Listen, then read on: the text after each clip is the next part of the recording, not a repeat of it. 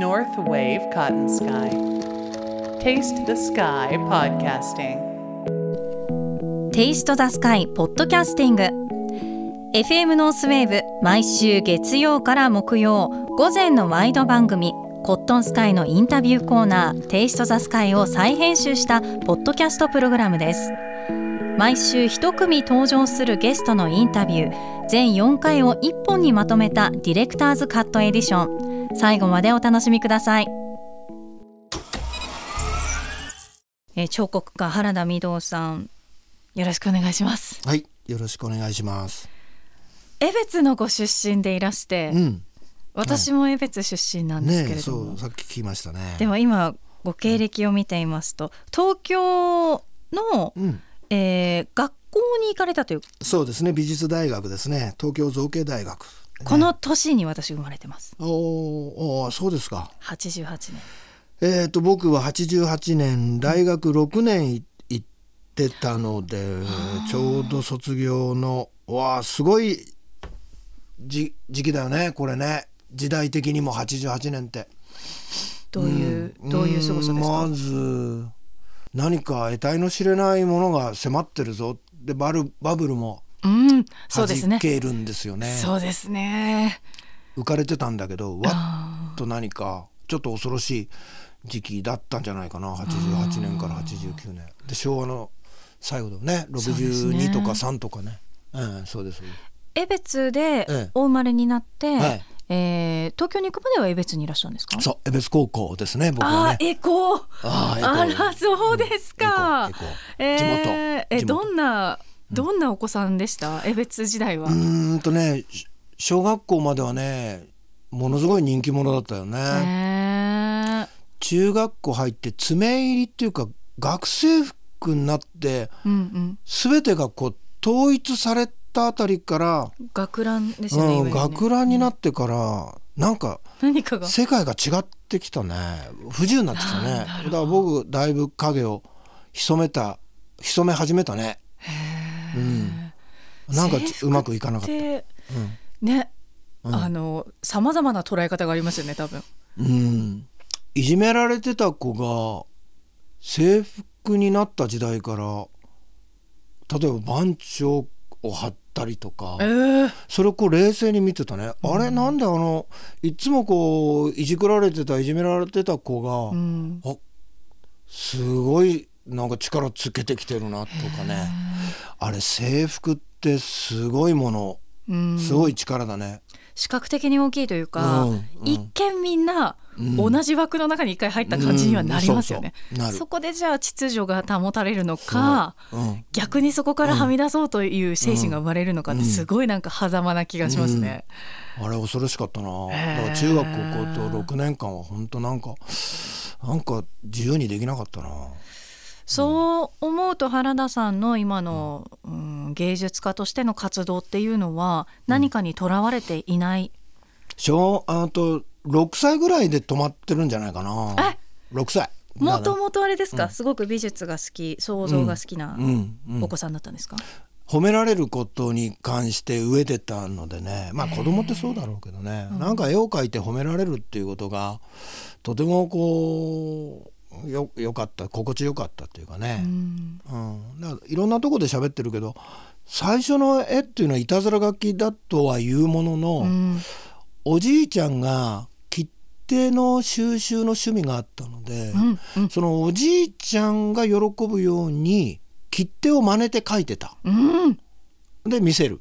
おじいちゃんが「ああ切手とそっくりだ」で要するに切手って後から分かったんだけど切手って日本画なんだよね。かなりの切手が、そうか、うん、今はね少ないけど。うん。切手のコレクターの人たちってのは日本画が絵絵になってる切手を、まあ、アルバムに入れててそれを見て、あるいは切手の本が、まあ、あったんだけど、そういうのを見て書くのは知らず知らず日本画を模写してたっていうことを後からまあおまあふこう気づいて喜ぶんだけどね僕は。画材は何使ってたんですか？その時。うーん色鉛筆じゃなかったかな。ねそそこにある。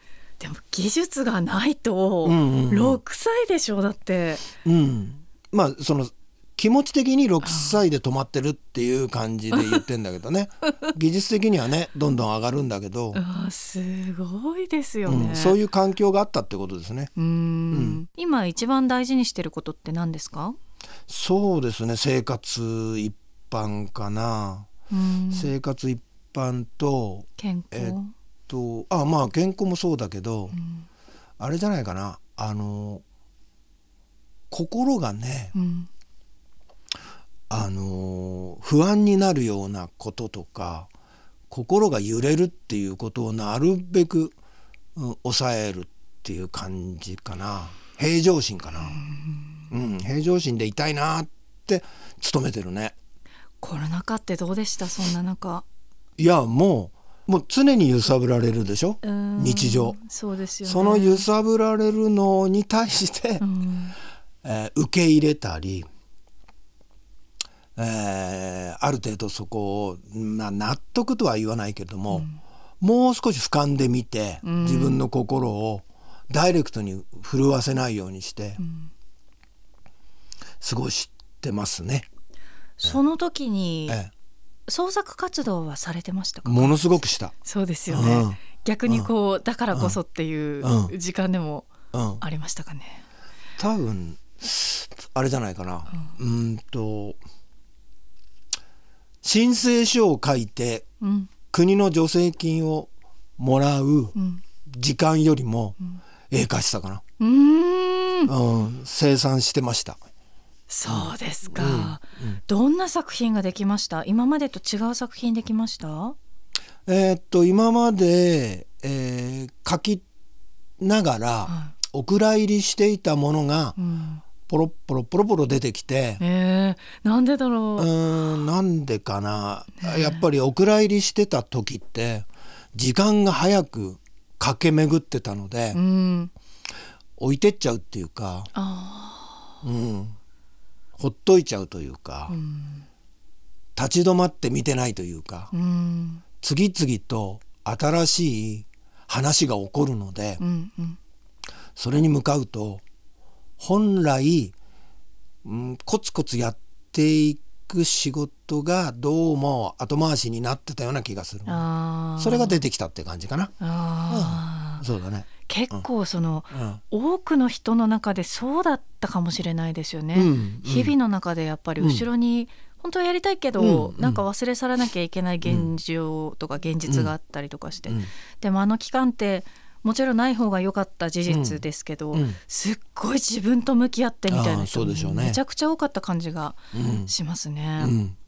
どうなんだろうね、うん。社会的には常に右上がりっていうね、あ右肩上がりっていうことを求められてたけど、そういう中で自ら足を止めるなんてことはありえなかったよね。いやー止まれないですね。ねね止まれないよね。うん。よほどのことがないと人は止まれない止まですね。れなかった。うん、それがまあ止められたしそれを悔やんだ人もいれば悔やまずに、うん。これは何かあるなというね、うん。あ自分の中で、うんあなんかやっていこうっていうふうに、まあ、切り替えれたのでうん。その4年間で相当変化あしましたね。うん江別市のご出身の彫刻家原田美堂さんとご紹介を差し上げましたが、江別でいうとうん、風の門。うん、そうだね。これはどこにありますか、えっとセラミックアートセンタうん。ー、えっと焼き物の美術館がね江別にありますけどそこの庭に置かせてもらいましたね。あれはいつから？あれは95年か96年ぐらいにできたんじゃないかな。あそうですか、うん、そうだね。うん。あ見たことあるあれかっていう、えあのぜひ、まあうん。ご覧になっていただきたいなと思いますけれえども、うん。レンガ彫刻だね。レンガ彫刻。レンガなんですね、ううあれレンガですね。うん。あれはうん。初めての彫刻作品ではないですか？えっとあれはね確か2000年の制作になってんだけど、はいもうずっとあのは86年ぐらいからずっと作ってたので僕はね彫刻はね。はい。北海道に戻ってきて、うん。レンガの素材レンガという素材を彫刻したいなって思った瞬間があって、江別といえばね、うん。レンガの町ですから、ね、それで、うん、あの形にしたんですね。レンガを初めて、えーいじって、まあ、彫刻素材にしました。うん、あ、はいなるほど。ええ。レンガの彫刻としては、うんうん、あのー実現したのは初めてということだったんですね。確かあれは、えっと大きなレンガ工場が解体されて大大きなスーパーになるという工事中にうん。レンガの塊がたくさんその土の中から出てきたのを目撃して譲ってもらって。あそれを建物としてうーん残せないものもう廃棄するって言われてたんで、それだったらオブジェで残せない古いレンガの肌を見せたいなと思ったんですね。うん。だからただの、うん、彫刻素材だったら石でも木でも、うん。ね、FRP でも鉄でもいいんだけどなんかあの育った環境にみんなレンガでつまずいてたんですよねあ小さい頃は。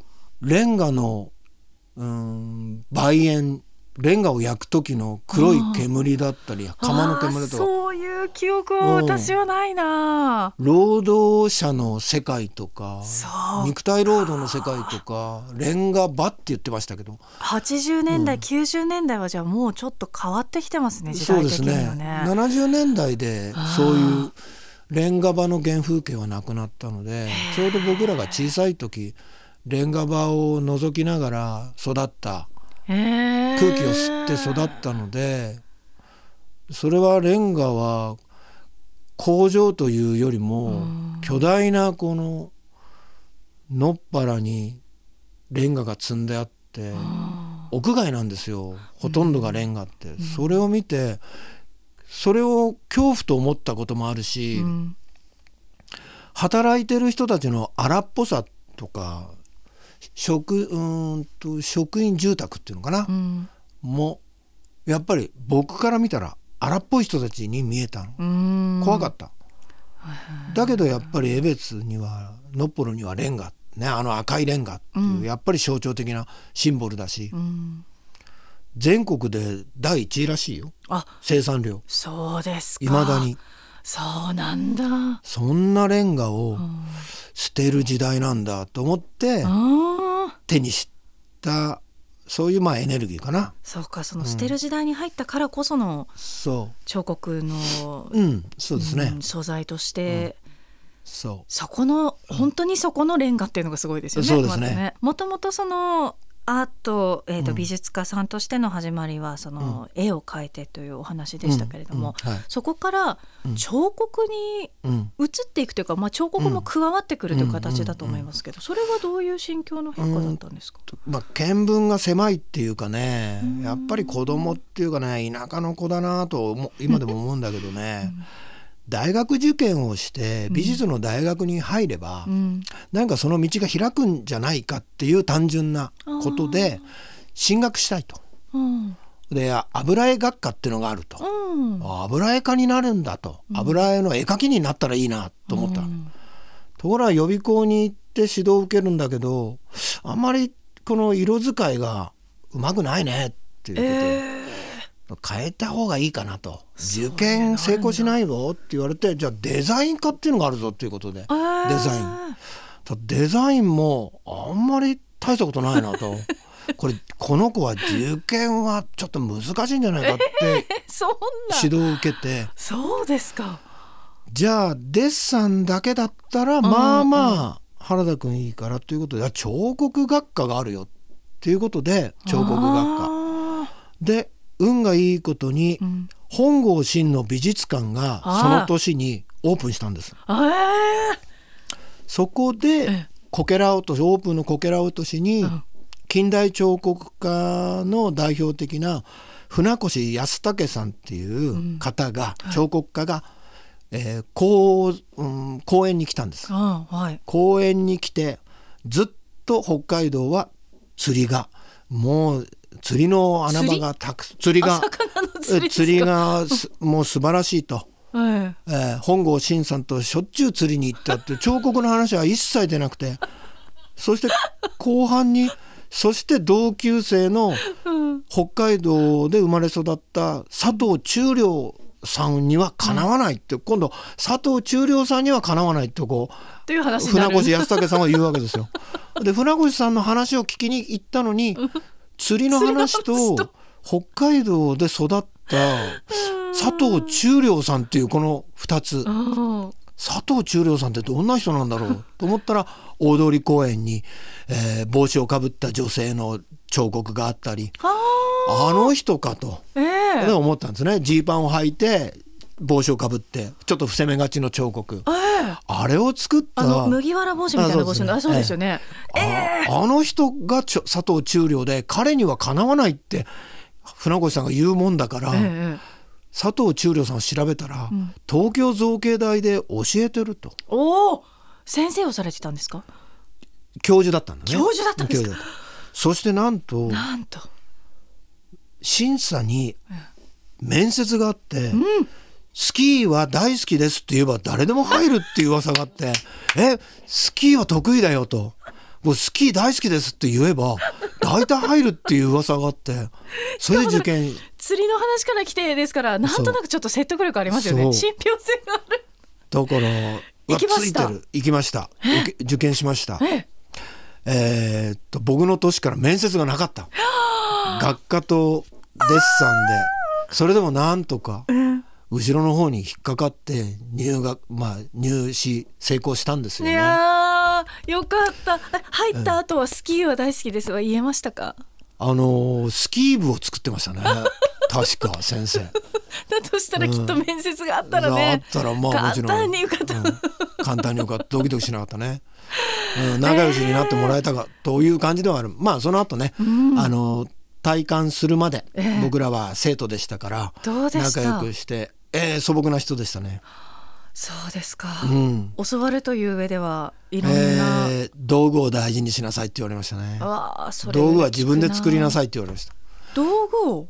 自分で作りなさいと例えば、絵を、えー金槌の絵は自分で自分の手に合わせて作りなさい彫刻べらも買ってきてもいいけど自分の手に合わせて削り直しなさいうーわー、それはやってましたか？派手なところが全然なくて、派手なところを求めてたやっぱり浪人生たちはあまり好きじゃなかったみたいだな。あ佐藤先生が入ってきてなんかこう見てくれるんだけど、僕ら嬉しいんだけど、浪人生が出てっちゃうんだよね。ーもったいあない。れ？でもそういうあのーこれがスタイルかと思って。ああそうか佐藤忠良さんの彫刻は古いんだと思ったわけですよ。あ思いました？スタイルとして古いんだと思ってええ。その彼らを見て。ああ。浪人生っていうのはたくさん勉強してきてるかそうらか影響されるわけですね、あ抽象的なうん。彫刻、うんそれから観念的な彫刻をうん。するのに人体を今時作るっていうことは古いとみんな思うんだなとん思ったの。それは否定的な感じに思いました？そういうことではなくて。いやそういうふうな考え方になるんだなと思ってた僕はやっぱり田舎から出てって、うん。ね東京の大学の先生が見てくれるんだから、ん。まあ見てもらいたいから一生懸命。うんうん。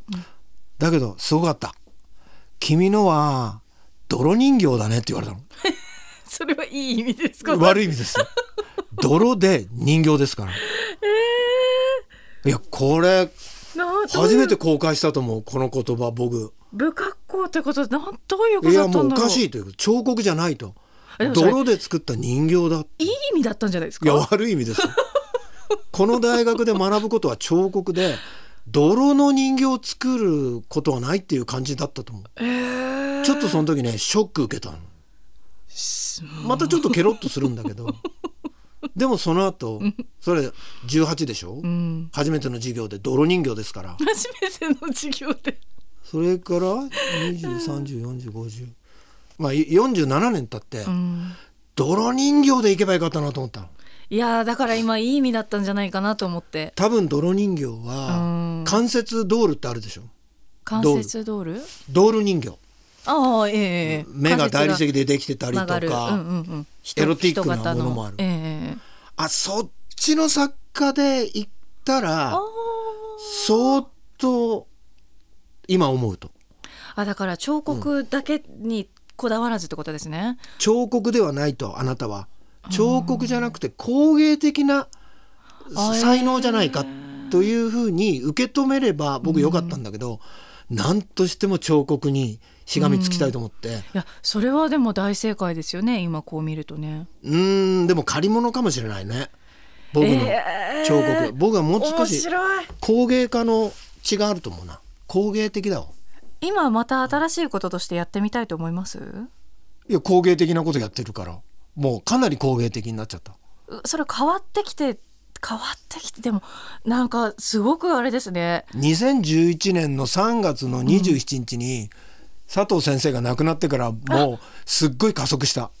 あの先生いなくなってからものすっごい工芸的な自由になった、えーなんかでもやっぱり縛られてたまあ縛られてたって言ったらあれだけどいや先生に生きてたらうんうん。うん生きてる時の先生に失礼をかけちゃいけないなっていうのもどっかにあったんだよね。んうんああ原田君東京造形大学佐藤中陵畑ね、うんうん。何やってんの？ってもしもうん言われたら、ん。ちょっと先生の耳に入ったら申し訳ないなと思って、まあ、そんなことは本人はね思ってないと思うけど、泥人形ですからね。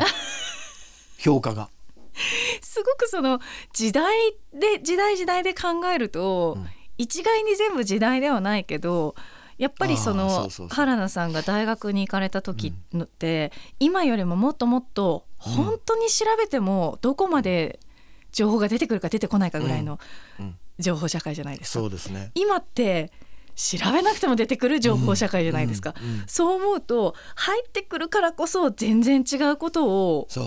植え付けられてるような場合もあるし、情報がないからこそ原田さんみたいにそのうん。浪人生の方のうん。態度から影響を受けてってすっごい人間的な感じがするのは私はそれはなんかそっちの方がどっちかっていうと私はすごく人間っぽくて好きだなって思ったんですよね。うん。それがきっと今その画材は変わるスタイルは変わる、うん。まあ、だから変わるって言っていいのかなと思ったのがプラスされていってるっていう感じなのかなと思って、うん。そう思うと人間的な作品を作り続けているっていう原田さんだからこその表現なんだなってすごい腑に落ちましたね。いろんなこうことが。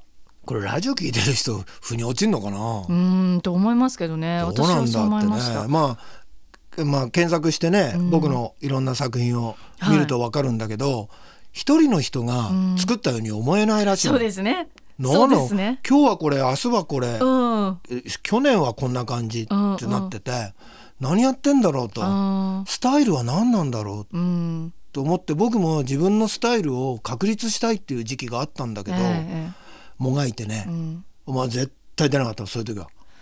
うん、もうんスタイルを探せば探すあるいはスタイルってなんだろうって苦しめば苦しむほどいろんなことが始まっちゃうから、うん。いろんなものになる、うんできたものね。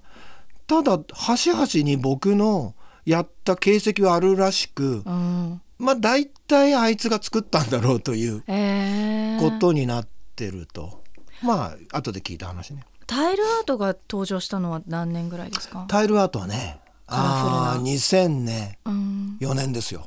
2004年。これ2003年から2004年の1年間わずか1年間だけど、スペインのバルセロナのアントニオ・ガウディの専門学校に北海道文化財団の女性だよこれそうですか。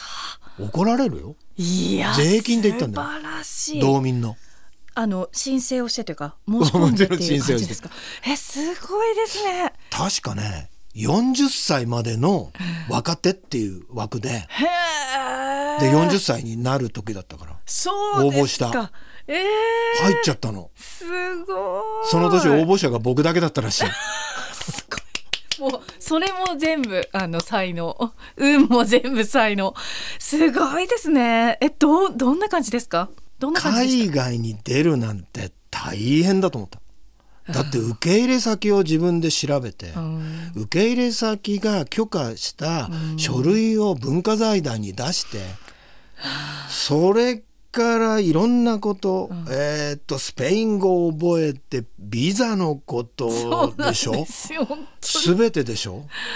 もうただ観光に行った方がどんだけ楽かと僕は思ったけど、でも行きたいと思ったんですもんね。行きたいと思った、これじゃダメだと思ったから。北海道に戻って10年以上経ってましたから、うんうん。あこれじゃまずいなと。東京のようにはいかないんで北海道来た時に。石はもう掘れないし冬があるし雪があるし寒いあしそうかじ持ち前の大きい石をいやもうなんか制作するっていうことができなくなっちゃってさてどうしたらいいんだろうってもがいてたんで、うん。これはもう海外に行ってでレンガの町で育ったから、うん。あレンガを調べてったらアントニオ・ガウディの「サグラダ・ファミリア」レンガとか石のうん。造形建築物だってことがあって、うんこれはガウディ行ってみたいと、うん。ガウディのラインが好きだったしね、うんうん。ガウディのところで受け入れてもらえるんだったら何とかしていきたい。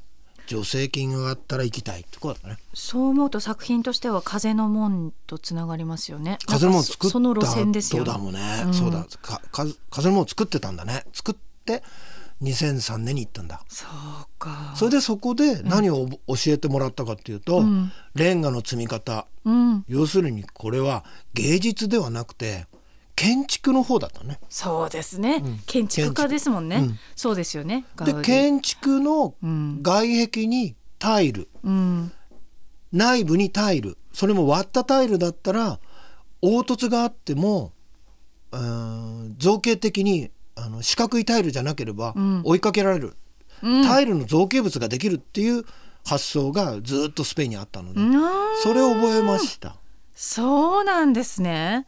日本だとタイルって職人さんやタイル職人さんがやるとか左官さんがこう左官さんがやるとか学校で教えるとすれば、うん。修復学科の人たちが教わる。へそれはタイルの修復とかそういう学科になってる。で工芸的である。彫刻家は手を出さない。えうん。それに教えてくれる人がいない。うん、なんかタイルと絵と彫刻はなんとなく素人ですけど、うん。あなんかわかるなって感じ、タイルアートと彫刻はなんかやっぱりつながらなうん繋がらなかった僕も。外へ出て初めて、ん。あガウディ立派にタイルで彫刻してったすごいと思った。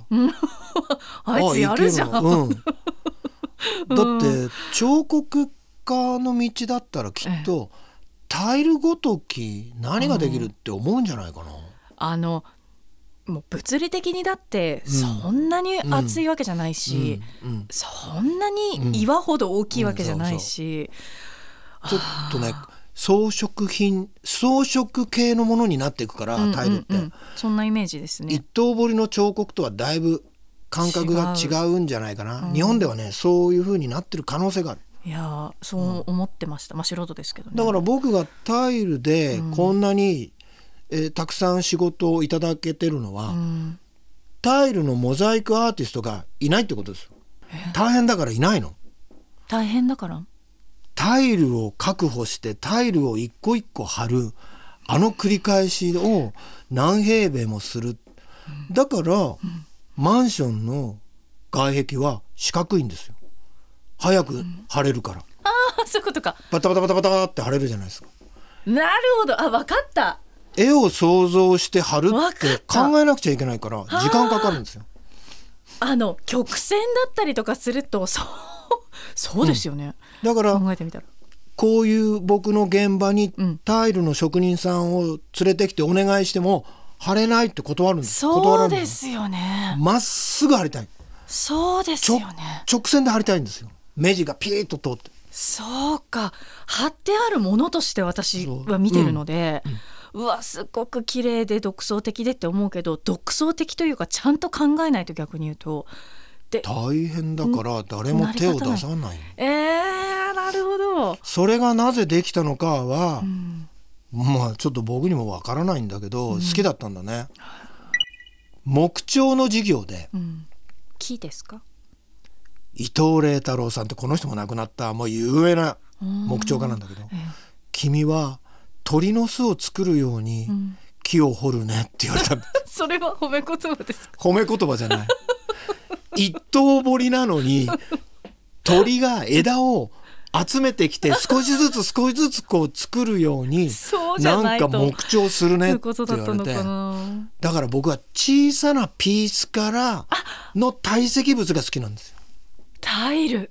うん、うわだから伊藤麗太郎さんが亡くなってから自由になりましたけどあの人が生きてる間申し訳なくて ー木彫できなかったああそうですか。鳥の巣を作るように君作るねって言われた時ねもう もうああそうですかっていう感じですへねこれも初めて言ったな。一見だからその時はそうだったかもしれない言葉も、何十年か経ってこうやって意味をなしているってことはいやどの先生も心配してくれてるわけですよ北海道から出てきた子うがん。一生懸命はわかるんだけどん。なんか癖がありすぎて 彫刻じゃないし、えー鳥の巣だし泥人形だしどうにかしてやれよって、えー助手の人たちに言ってたんじゃないかと思うんだけど、うん。まあだから言われるから、うん。鳥の巣のようなことはしないようにしないようにするんだけど、ん。ストレスが出てくるわけですよ。いやーそうなんですね。だからタイルをやった時にう好んきなんだよね。なんかスタイルを変えると、何の仕事でももしかしたらみんなそうなのかもしれないですけど、なんかスタイルを変えるとか自分のやりたいことが新しく出てくると過去の自分を否定しなきゃいけないような気がするじゃないですか。そうですね。間違ってたんじゃないだろうかって、うん。うん。結構多くの人が共感するんじゃないかなって私は思うんですけど、そこの思いってありませんでした、なんか払拭しなきゃいけないマイナいつもスの感情不安でしたよ。あそうですか、いつも不安だから駆け回って、うん。えー疲労困憊になってバタンと眠るしかなかった時時期がすごかったよ。えーっと今年61になってー。随分と年を取ってきたなっていうのは実感するんですけど54歳ぐらいでね、うん。えー震災東日本大震災のはい。復興のモニュメントを終えて、ええ。6年間かかった復興のモニュメントを終えて帰ってきて、うん。ガクッと体力が落ちて。あそうですか、うん、年齢的なものもあったし、2011年だから、うん。ぐスタートのそこから6年。お僕の彫刻は10 2016年ぐらいまでうん、や16年。通ったんですけどね、そしたらねガクッとね体力落ちてね、まあうんそれはね最終的に自分の体を見直すいい時期になってて。あでもねあのまま見ないでまだまだ走ってたらね死んじゃってたかな？いや本当にそう。うん。人って本当に紙一重だと思う、うん。みんなそうだと思う。そう。ね。まあそういうことは大人は教えてくれないし、うん。そしてその後にね起きたね。え、うんうん。体力が落ちてやることなすこと全然今まで通りにならなくなったそうのん年を取った時に、うん。まあ見えてくるものとか諦めから出てくるなんかいろんなもの。うん。手にするもの。うんうん。あれ？誰も教えてくれなかったなと思ったの。ああれ60近くなっていいぞと思ったわけ。この枯れ具合は。うん。誰も教えてくれなかった。若いうちだとか、えうーん、若いから分かんないんだとか、まあ、そう。やって 言われてたけど、うんなんと年を取ることのいいことか。ええ。びっくりした。たかだか35ですけど、うん。やっぱり楽しみですね。ああそうでしょう、うん。うん、ここからまたどんどん見えること増えますもんうんだって。だから痛い目にあったこともあたくさんあるんだけど、ん。なんとかのらりくらりと、うんうん。かわしてきて今あるんだけど、ん。これはそういう条件が揃っていたこと、うん。自分がおかげさまで、うん。えーっとなんだろう、うんと大変だったけれども、もっと大変で筆を折る人がたくさんいる。うん彫刻はもうできない。大変だ、生活のために。そのそういう中でいい自分が続けているということはね、いや相当ねあのーなんだろうな自覚を持たないとダメだなと思ってるの、うん。だから時間を惜しんで作る、うん。うん、もうこれ番組終わったらすぐ帰る もうすぐ物作る。もう今本当はね作りたいぐらいの。作る。そうですよね。お時間いただいております。作ることが明確じゃない時があるんだけどでもじっとその今まで作ってたもの、昨日までやってたものじーっと見てると出てくる、ええそれが分かった。そうですか。ものづくりってね仕事アトリエ仕事場スタジオでじっとね自分の姿や自分の生き写した作品をじっと見てないとダメ、ああそうですか。全く逆をおっしゃる方もいる印象なんですけど。ああ逆でヒントがあるのかもしれないね。ああそうか。あいいこと教えてあげる。いろんな場面でギタリストが、うん。いっつもギター持ってるでしょ。うんなんか写真撮るのもギタリスト、うんうん。なんでギタリストがなんでギター離さないんだよと思ったの？分かったのよギター持ってないと日々腕が落ちるってことが分かった。ええもうギタリストは絶対にギター離しちゃダメ。日々腕が落ちると思う。ギタリストがギターを離してうん。写真に写して写ってたらダメだと思う。ええもう絶対にギター抱えてないとギタリストは、えっと、だ楽器だね。楽器の演奏者、ん。腕が落ちると思う。毎日うわ。それは俺たちも一緒。ね。毎日作ってないと腕落ちる。あそうですか。ダンスでもよく聞くし。ねえよくそう体硬くなるんででしょ？うんまあなんかい一日休んだら3日分、うんうんうんそうでしょ3日休んだら1週間とかなんかね、うんうん。ちょっと数字あれですけど、うん。言われますけどでも花田さんに言われたらそうかきっと毎日しないとダメだ志す限りは人生生きとで。今やってることをうん。ちゃんと反復していかないと、はいえっと、腕が落ちたものを取り戻すっていうエネルギー大変だもんね。あそうですね。いやだからずっと僕は現場を作って現場がない時は営業していろいろな人と時間を費やしてて手を動かしてないんで、ん。本当に腕が腕を落としたと思う今まで、うん。それを実感して、ん。あ腕落ちたなと思ってて、うん。アトリエでああまたマイナスからまたやんなくちゃいけないと思ってたので、うん。もう腕を落ち落としたくない。うん。うん。原田さんのその作品を間近で見られるっていう機会は近々はありますか？うん、えっとね実はね、うん、と常設してもらってるところがあるんですよね。うん。それをお伝えします。はい。えーまあ地元江別だったらカフェ豆っ子ってね喫茶店と焙煎コーヒー屋さんなんだけど、はい。カフェ豆っ子さん、上江別、うん、亀江別ね、はい。それからねなんとね厚別区役所の地下1階の食堂に僕のコーナーがあるんですよ。それすごいですよ厚別区役所の区地下1階。役所ええ。おいおい公共の場じゃないかと、んいやあそこの食堂のオーナーはもう本当愛すべき人で僕のコーナーを作ってくれて、うん。そこをこうねこういろいろとこう時期的に変えてあのいろんなものを見見てもらってます。ああなるほど、うん、そして清田区のカフェレストランシャルム。はい。ここはね外壁からそ、まあ、外のデコレーションから中には僕の作品がもうすっごくコレクションしてもらっててカフェシャルムさんはあ見応えあるともね。ねえそうなんですね。これ調べていってほしいですね。はい。カフェシャルム。うん、3箇所ご紹介いただきましたけど、うん。